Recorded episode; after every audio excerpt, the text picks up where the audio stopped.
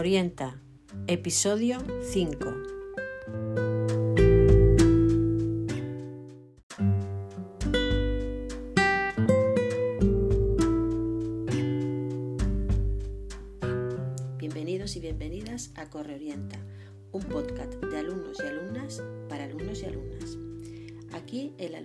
Encontrará información sobre las alternativas formativas durante la ESO y al final de la ESO. Soy Rosana Fernández Victorero, orientadora del IES de la Corredoria y junto al alumnado de nuestro IES espero ayudarte a tomar decisiones que vayan configurando tu proyecto de vida.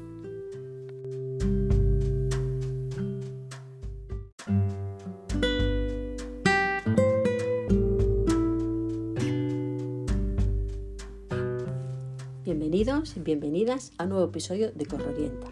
Muchas gracias por escuchar nuestro podcast. El episodio de hoy está dedicado a los estudios de humanidades. Abril, en este episodio, entrevista a una profesora de latín y griego que nos cuenta las fortalezas del bachillerato de humanidades, en lo que se estudia en este bachillerato y lo que te aporta para tu formación y para tu futuro. También eh, hace una entrevista a una alumna que está estudiando este bachillerato y que nos explica sus razones para elegir esta opción y cómo está viviendo ella estos estudios. Pero no solo esto es lo que vais a encontrar en este episodio de hoy de Corrorienta, porque el alumnado de Bachillerato de Humanidades de nuestro IES nos cuentan un sinfín de curiosidades sobre Grecia. Y para tomar contacto con esto de las humanidades, empezaremos escuchando unos mitos griegos que nos ofrecen un grupo de alumnos y alumnas de humanidades.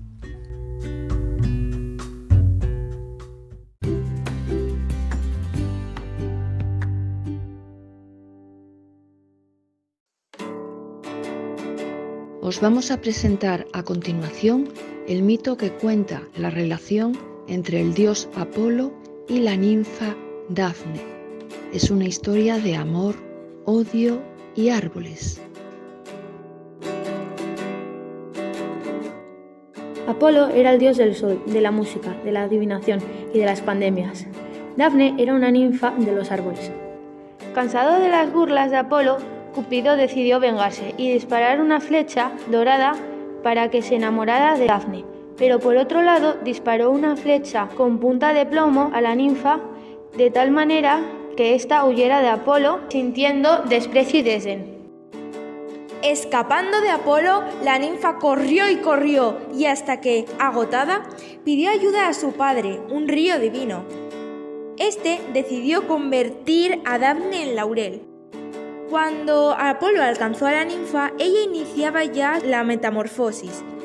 Su cuerpo se estaba cubriendo de dura corteza, sus pies se alargaban en raíces que se hincaban en el suelo y finalmente su cabello se llenó de hojas. Apolo se abrazó al árbol y echó a llorar.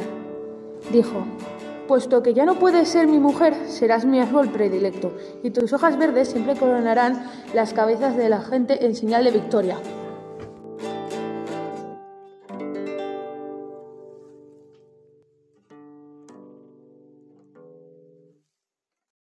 Buenos días, os vamos a presentar a continuación un diálogo entre dos dioses, Zeus, el dios de todos los dioses, dios supremo, y Hefesto, dios de la fragua, hijo de la esposa de Zeus, de Hera. Este diálogo fue escrito por Luciano de Samosata, un autor de origen sirio que escribió en griego en el siglo II después de Cristo. Su obra se titula Diálogos de los dioses.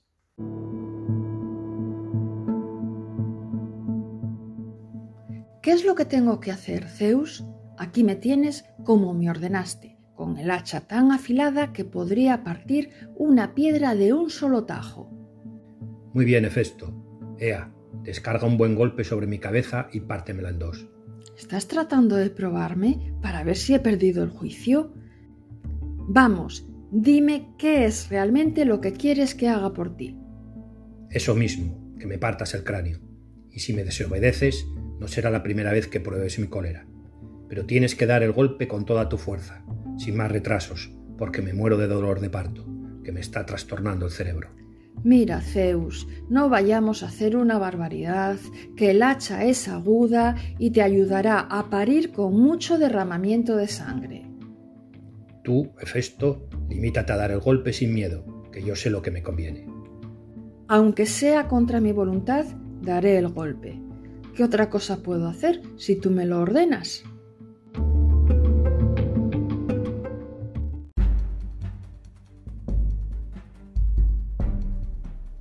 ¿Qué es esto?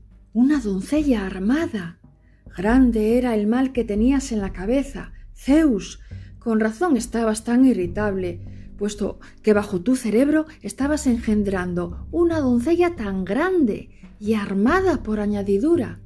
Sin que tú lo supieras, tenías un campamento por cabeza.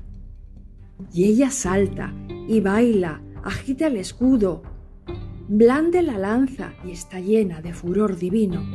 Y lo que es más importante, en poco tiempo se ha puesto bellísima y ha llegado a la flor de la edad. Es cierto que tiene los ojos verdes, pero también esto la embellece, haciendo juego con el casco. Por todo ello, Zeus, dámela en matrimonio como pago por mis servicios de comadrona. Pides una cosa imposible, Festo, porque quiere permanecer eternamente doncella. Pero lo que a mí depende no tengo nada en contra. Eso es lo que yo quería. Lo demás es cosa mía y voy a raptarla. Hazlo, si es que puedes arreglártelas. Solo que estoy convencido de que pretendes un imposible. Habéis asistido al nacimiento de la diosa Atenea. Esperamos que os haya gustado esta historia. Un saludo a todos.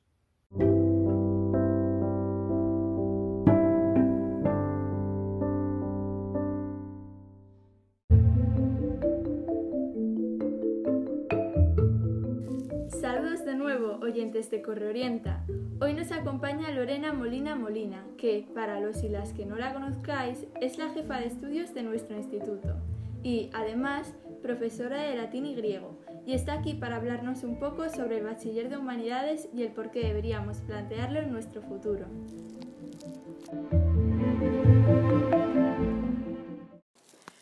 Buenos días, Lorena, ¿qué tal estás? Muchas gracias por concedernos esta entrevista. Soy Abril Fernández Arquer y hoy te estaré entrevistando sobre el Bachillerato de Humanidades. Hola Abril, pues aquí encantada de estar contigo en esta entrevista. Perfecto, comencemos con las preguntas. Mm, ¿Es fácil o difícil con respecto a los demás bachilleres? Eh, ningún bachillerato es más fácil o difícil que otro. Todo depende de los intereses del alumnado. Eh, este es un bachiller de letras, no tiene matemáticas.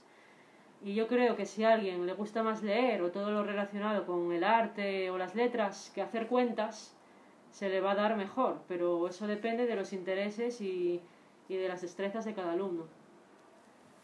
Entonces dirías que resulta más teórico o práctico. Como todos los bachilleratos, hay que encar los codos, eso está claro. Ahora bien, las asignaturas de latín y de griego, que son en las que se fundamenta el bachillerato de humanidades, combinan teoría y práctica. Por una parte se estudia parte de, una parte de cultura, donde se incluye historia de Grecia y de Roma, arte, el ocio y la antigüedad, la vida cotidiana, y también se estudia la lengua griega y latina. Se aprende a traducir textos griegos y latinos, pero en esta parte la teoría que se da es la justa y necesaria para avanzar en las traducciones. Y por último, también aprendemos la evolución de las palabras de latín al castellano y a reconocer helenismos, que son palabras del griego que están en el castellano, de las cuales eh, hay muchas eh, en nuestro idioma y, yo siempre digo que los alumnos hablan griego solo que no lo saben. Mm, ¿Y dirías que humanidad resulta flexible? Eh, es decir, ¿tiene muchas asignaturas optativas? Eh, bueno, las asignaturas optativas son las que ofrecen para todos los bachilleratos el currículum, el currículum actual, que es la 11. Y también hay unas que se pueden ofertar en los departamentos y que tienen que ser aprobadas por, por el claustro. Eso sí, y aquí no, que no se confunda la gente, el bachillerato de humanidades es latín y griego. El griego va de la mano del latín y necesariamente tiene que ir con él. Lo digo porque las instituciones están haciendo que el griego desaparezca de los planes de estudios, lo cual es una auténtica salvajada y demuestra la falta de cultura e ignorancia de los que nos gobiernan. A ver, uno no puede decir que, ha estudiado letras puras sin haber dado griego, eso sí que no, y sin haber estudiado su, su lengua, su cultura, sin saber quién fue Pericles, Homero, así que no, caigas, no caigáis en esa trampa en la que quiere que caigamos eh, los que nos dirigen eh, para manejarnos un poco a su antojo y yo os animo a coger griego. Entonces existe la posibilidad de aprender varias lenguas, ¿no? Sí, eso es cierto. Eh, el bachillerato de humanidades se aprende, o sea, en el bachillerato de humanidades se aprende griego y latín y también el, inglés como primera lengua y, y francés como segunda lengua. Creo que si se escoge esta. Y, a ver, el latín y el griego parece algo que es muy lejano, muy antiguo, pero son lenguas que se declinan y te amueblan la mente. Hoy en día eh, resultan muy útiles para estudiar otras lenguas que también se declinan, como por ejemplo el, el árabe, el checo, el ruso, el griego moderno. Y en ese sentido, el griego moderno, por ejemplo, se da en la Universidad de Oviedo y es muy fácil de aprender si se sabe griego antiguo.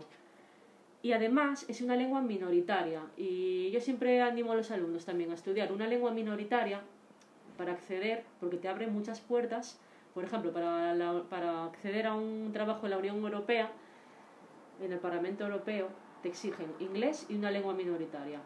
Entonces, bueno, una lengua minoritaria la tenemos aquí en la Universidad de, de Oviedo, que es el griego. Y bueno, a ver, eh, no he dicho, que no, eso no lo he dicho. Esos trabajos de la Unión Europea se gana mucho, mucho dinero.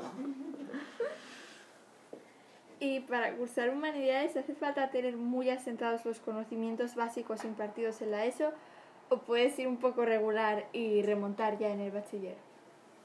Pues como en todos los bachilleratos hay que hincar los codos. Se exige unos conocimientos ya asentados.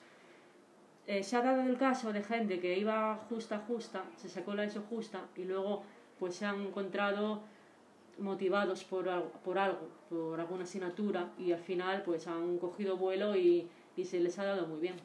Pero bueno, también, eso sí, hay que, hay que hincar los codos, ¿eh? no es como la ESO. ¿Y crees que es una buena opción para gente que le gustaría ir por artes pero quiere un camino más seguro? O tal vez lo recomiendas para gente como yo, que quiere estudiar de todo y no consigue escoger entre los demás bachilleres. A ver, para los que quieren hacer bellas artes, por supuesto que es una buena opción. Yo diría que casi tan buena opción como el bachillerato de artes, pues en latín y en griego se da mitología y sin saber mitología no vas a entender un cuadro cuando vayas a un museo, ni vas a entender muchos motivos antiguos que están por todas partes, en la publicidad, en la calle, en una iglesia, en el médico, en cualquier sitio donde uno vaya. Yo, por ejemplo, me acuerdo cuando era pequeña y mi madre me llevaba al médico y veía ahí un cuadro de una señora encima de una concha eh, sobre el mar. Y yo decía, pero esto siempre me he quedado esa imagen. Y cuando tuve 17, 16 años y estaba en primero de bachiller, y también en segundo, eh, en historia del arte, eh, descubrí que eso era el nacimiento de, de Venus de Botticelli. O sea, quiero decir, aunque nosotros no lo veamos, estamos bombardeados de motivos clásicos. Y eso de que no estudio bachiller de humanidades porque no tiene salida, es un tópico, es un tópico que, no, que es completamente falso. Hace unos años, por ejemplo, estaba de moda la, carrera de, ingeniería y hoy en día las listas de paro están llenas de ingenieros y sus sueldos son, bueno, bastante bajo, normales. No quiero decir con esto que no estudie la gente ingeniería, ¿eh? pero quiero un poco desmentir los tópicos que hay acerca de, las humanidades. Así que yo sí que lo recomiendo y una, una persona que no, que, no, sepa qué bachillerato hacer, que escoja humanidades, pues le va a abrir la, mente para ver el mundo que tiene a su alrededor, le permite conocer muchas culturas, le suscita el deseo de, de viajar, de comprender cosas de los lugares donde va. Bueno. Mm, y hablando de trabajos, ¿cuáles son las principales salidas profesionales? sobre trabajos más de lo que la gente cree. Periodismo, pedagogía, psicología, sociología, derecho, historia, historia del arte, todas las ramas de arte y de la música, comunicación audiovisual y por supuesto las filologías, incluida filología inglesa. ¿eh?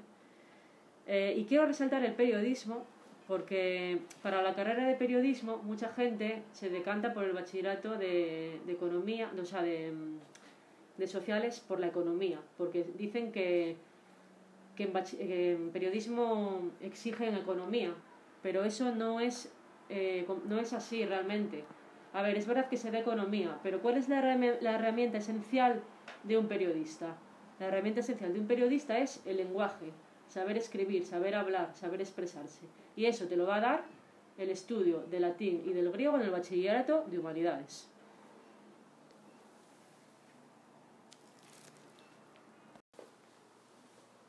¿Y cuáles son las ventajas de este bachiller? Mira, pues son muchas. Como ya he dicho, te abre la mente, te proporciona nuevos horizontes, te ayuda a salir al mundo, a comprender la sociedad en la que vives, la cultura en la que vives, porque muchas de las costumbres que tenemos, la Navidad, todo tipo de ceremonias vitales en la vida de una persona, como por ejemplo el bautismo, aunque haya gente que no se bautice, o una boda, los carnavales, todas ellas en su mayoría las heredamos de los griegos y de los romanos. Luego, todos los géneros literarios nacieron en Grecia. Nuestro sistema político, la democracia, nació en Grecia, incluso la medicina y otras ciencias. El teatro es un género griego. ¿Cómo no saber, cómo no, a ver, cómo no saber quiénes, quiénes fueron los grandes escritores de tragedia o comprender los conceptos que aparecen en la tragedia que son universales y siguen vigentes? Es que realmente nada está escrito, todo remonta a la antigua Grecia y Roma. Por tanto, obviar eso, borrar las humanidades y en concreto el griego, borrar eso de los planes de estudio, como pretenden muchos de los que nos dirigen, es una atrocidad, vamos, una aberración. Bueno, pues yo ahora comprendo mucho más este bachiller que de verdad que tiene buena pinta. Pero ahora toca la última pregunta, la que se pregunta a todo el mundo. ¿En qué se diferencia este bachiller del resto?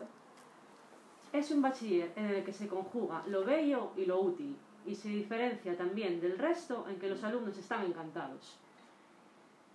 Solemos tener alumnos muy buenos y muy vocacionales, y los profesores también estamos encantados. Somos gente muy apasionada de lo nuestro e intentamos transmitir todo lo que sabemos con mucha pasión. Así lo hizo conmigo mi profesora de griego, que se llama, y todavía sigue dando clases de griego, Esther de la Roz González, y así lo hizo con ella su profesor, Juan García Rúa. Así que tras, eh, generación tras generación intentamos transmitir con pasión y emoción lo que nos gusta, que es el amor por la antigüedad y por el griego y el latín. Estas lenguas antiguas que en contra de lo que opina la gente no son para nada lenguas muertas, sino que siguen muy vivas.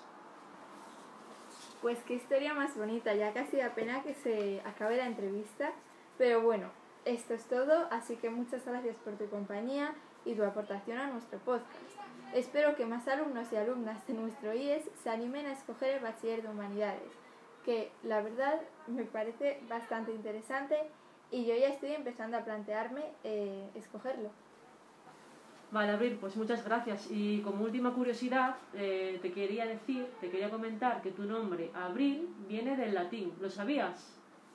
La verdad es que no tenía ni idea. Pues viene del verbo aprire, que significa abrir, porque abril es el mes en el que se abren las flores, florecen los campos, y esta es la explicación de tu nombre.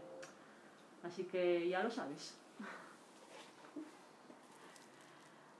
Interesante, pues espero aprender un montón de esas cosas cuando estudie humanidades. Pues no lo dudes, así será. No sé si lo grabaste. Espera, ahora lo grabo todo.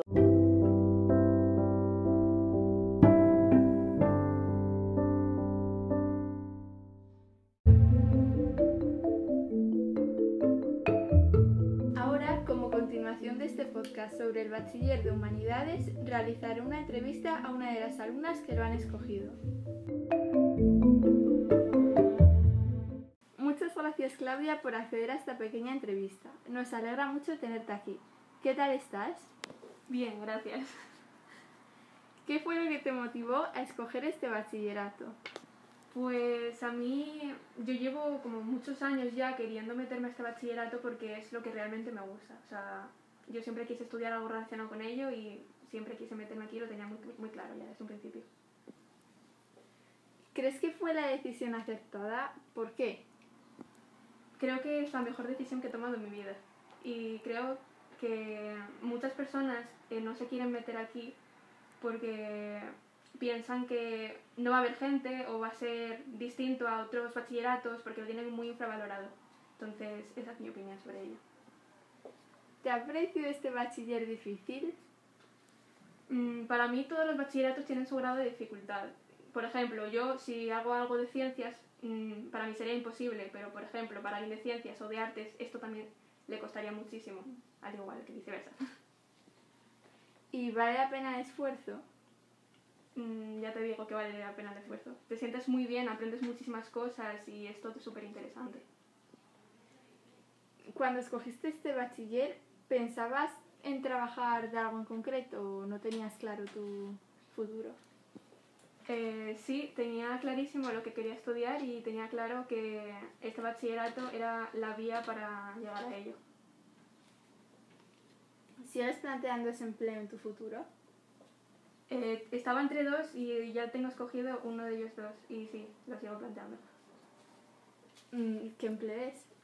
Eh, tenía, estaba entre filología francesa y filología inglesa y me he decantado por filología francesa. Eh, ¿Y cuál es tu asignatura favorita y cuál es la que menos te gusta? Eh, es imposible elegir una asignatura favorita, así que mis asignaturas favoritas son filosofía, griego, francés y latín. Y son, es que son las mejores asignaturas. Y luego, como las que menos son literatura universal y lengua. Eh, ¿Hay alguna asignatura de estas que sea especialmente difícil? O, bueno, teniendo en cuenta que es un bachillerato, ¿hay alguna que sea especialmente fácil? Pues no es que sea difícil, pero a mí me cuesta porque no es la que yo escogí, por así decirlo, entonces me cuesta mucho porque es muy densa y tal, literatura universal y como antes también dije, lengua. Me cuesta mucho, pero desde siempre, entonces. Y no creo que haya ninguna asignatura fácil, sino que si tú, a ti te gusta y mm, te interesas por ella, la trabajas y te dedicas a ella, te va a costar menos, eso sí, pero ninguna es fácil, por así decirlo. Y entonces al decir que como que no escogiste esa esa asignatura que es que es una optativa, ¿no? Eh, ¿Qué optativas escogiste y por qué? Pues, por ejemplo, el Bachillerato de Humanidades y Ciencias Sociales está, está junto y tiene dos itinerarios. Están eh, Humanidades y Ciencias Sociales. En el de Humanidades van latín y griego y en el de Ciencias Sociales van Matemáticas Aplicadas y Economía. Yo escogí Humanidades y eso conlleva tener latín y griego obligatorios, con lo cual cogí latín y griego. Eh, luego tenías que elegir entre literatura universal y historia del mundo contemporáneo y yo me decanté por historia, pero me metí en literatura universal. Y luego escogí eh, francés como segunda lengua, inglés como primera y cultura científica. Y luego más abajo tienes eh, otra opción que, bueno, yo escogí protocolo oratorio y debate. ¿Y qué consejo darías a las personas que vayan a escoger el bachiller de humanidades? Mi consejo es que si de verdad te gusta y te lo estás planteando pero no sabes si meterte porque tus amigos van a otro bachillerato, porque te vas a quedar solo, vas a conocer a muchas personas, vas a conocer mucha cultura, muchas cosas nuevas y te va a encantar. Y para cerrar la entrevista, una última pregunta. ¿Lo recomiendas? Pues claro que lo recomiendo. Yo estoy en él y para mí, pues como ya dije, fue la mejor decisión que he tomado en mi vida y lo recomiendo porque aprendes muchísimas cosas, conoces a mucha gente y los profesores que te dan aquí en bachillerato, justo en humanidades, eh, al ser una optativa, un bachillerato que no se suele coger mucho y no mucha gente lo coge, entonces eh, se animan mucho contigo, se, se, interesan mucho porque aprendas y eh, pues es muy bueno, la verdad. Bueno, y como no quiero que te aburras, se acabaron las preguntas. Muchas gracias de nuevo por tu tiempo y mucha suerte preparándote para la EBAU el año que viene. Adiós. Gracias a ti, chao.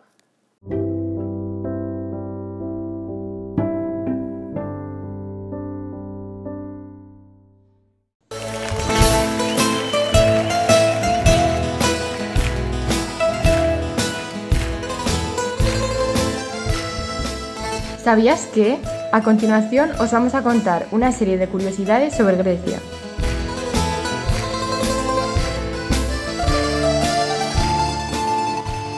La figura del pedagogo era muy importante. Conducía al niño y le daba unas pautas de comportamiento. Su etimología es pais masagó, que significa niño y conducir.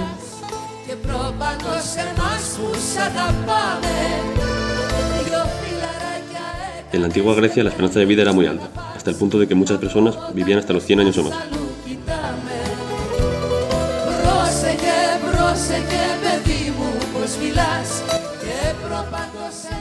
La palabra alfabeto hace referencia a dos letras del abecedario griego, alfa y beta.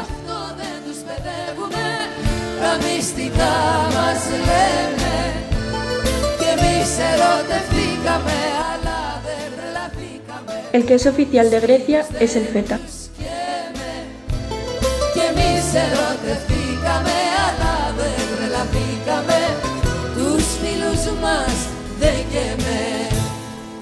La Iglesia Ortodoxa griega prohíbe la cremación de los cadáveres. Debido a la escasez de espacio en los cementerios, cinco años después del entierro se exhuma el cadáver. Los huesos, tras ser lavados con vino, son trasladados a un osario.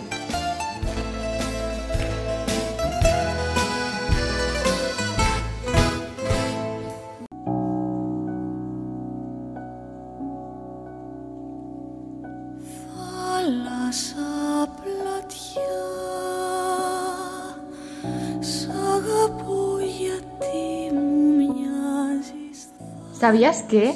A continuación os vamos a contar una serie de curiosidades sobre Grecia.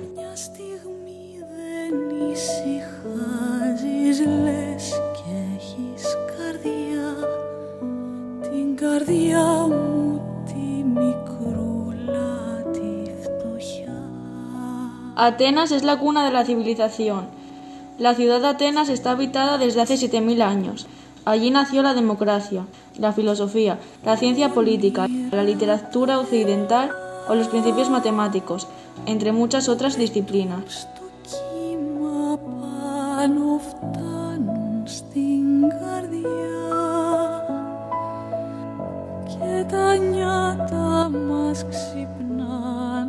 El Santa Claus original era griego.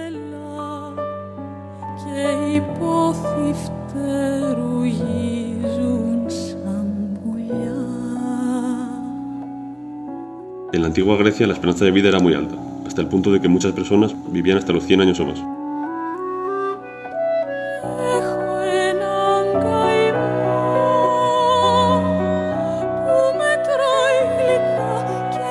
Entre el 40 y el 80% de los habitantes de Grecia eran esclavos.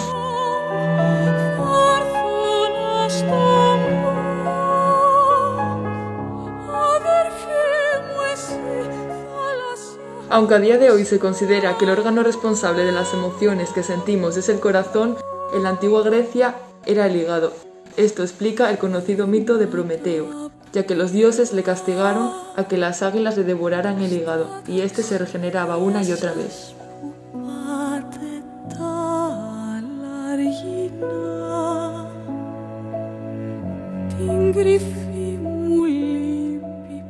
Grecia no tiene ríos navegables.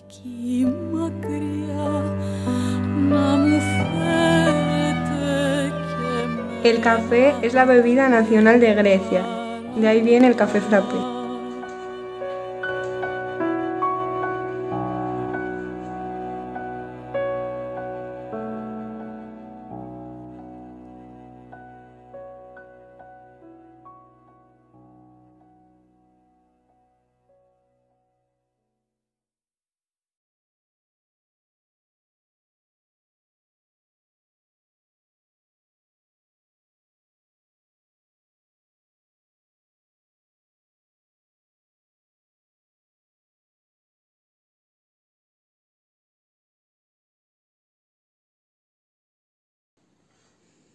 En la antigua Grecia, cuando alguien moría, era lavado y preparado para pasar al más allá. Pero según la leyenda, si los familiares querían que el difunto llegara sin problemas, tenían que colocarle una moneda en la boca. Solo así Caronte, el barquero que transportaba a los muertos a la otra orilla, haría su trabajo.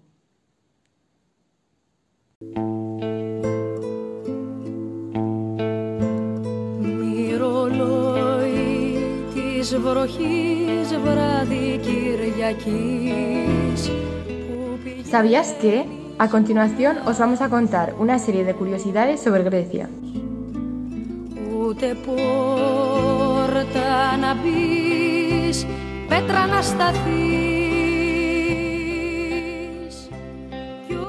Existía una versión femenina de los Juegos Olímpicos. Se llamaba Geraya, en honor a la diosa Hera.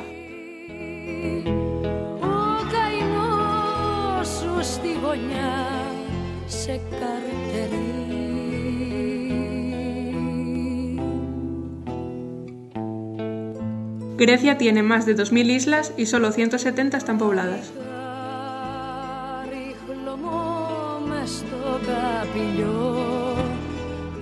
Que te escupan en Grecia es signo de buena suerte.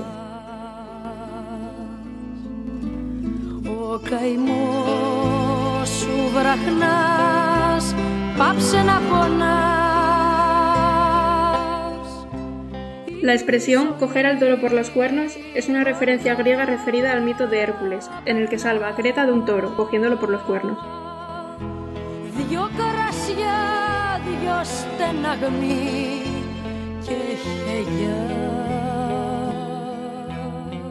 Tan solo España e Italia superan a Grecia en la producción de aceitunas. Los griegos cultivan olivos desde la antigüedad. Algunos olivos plantados en el siglo XIII aún siguen produciendo aceitunas.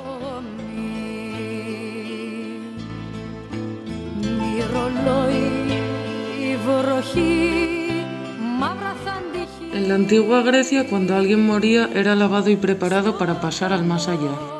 Pero según la leyenda, si los familiares querían que el difunto llegara sin problemas, tenían que colocarle una moneda en la boca. Solo así Caronte, el barquero que transportaba a los muertos a la otra orilla, haría su trabajo.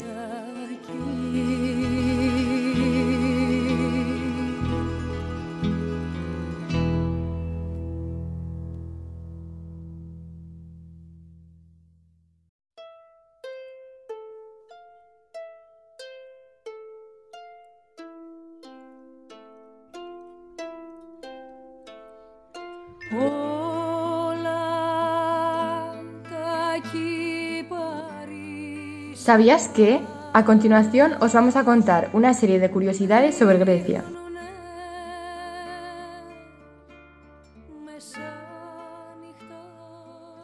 A partir de la palabra musa, también tenemos palabras como museo, denominado como la morada de las musas, y la palabra música, musiques technes en griego, el arte de las musas.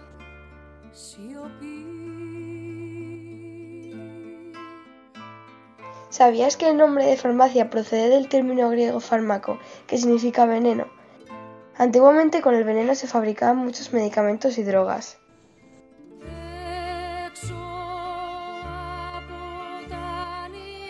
El logotipo de una farmacia es una serpiente, de la cual se extraía el veneno, y una copa atribuida a la diosa de la salud. En ella se mezclaban el veneno y el resto de ingredientes que servían para curar a las personas.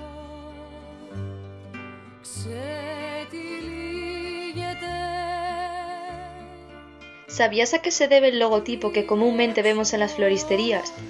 Por si no te habías fijado, suele ser un hombre con casco alado o unas sandalias aladas. Este personaje es el dios griego Hermes, mensajero. En latín lo llamaban Mercurio, el dios de los mercaderes y el comercio. Por ello, los que ofrecen el servicio de interflora, es decir, entrega de flores a domicilio, llevan este logotipo.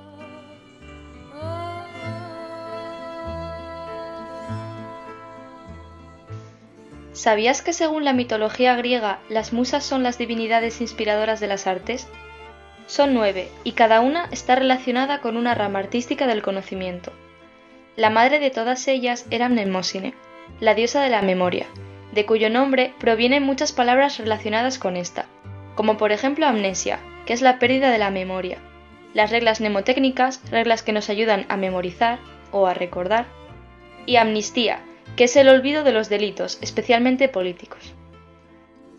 Otras como paramnesia e hipernesia son palabras relacionadas con enfermedades que atacan a la memoria.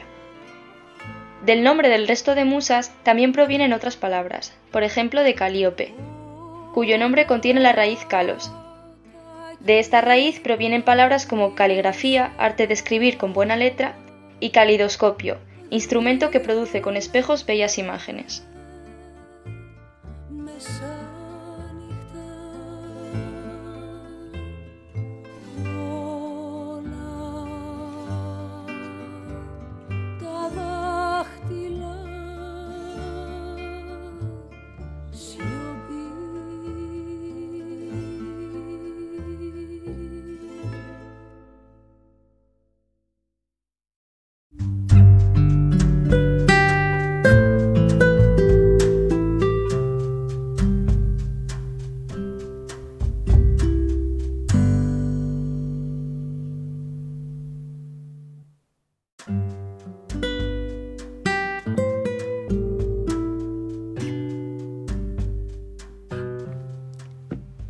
Bueno, pues hasta aquí este episodio dedicado a las humanidades.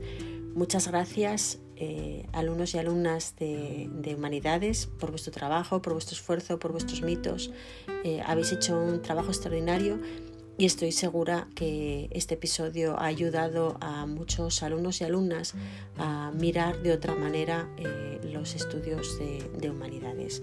Espero que esto os sirva a muchos y a muchas para descubrir vuestra, vuestra vocación más humanista.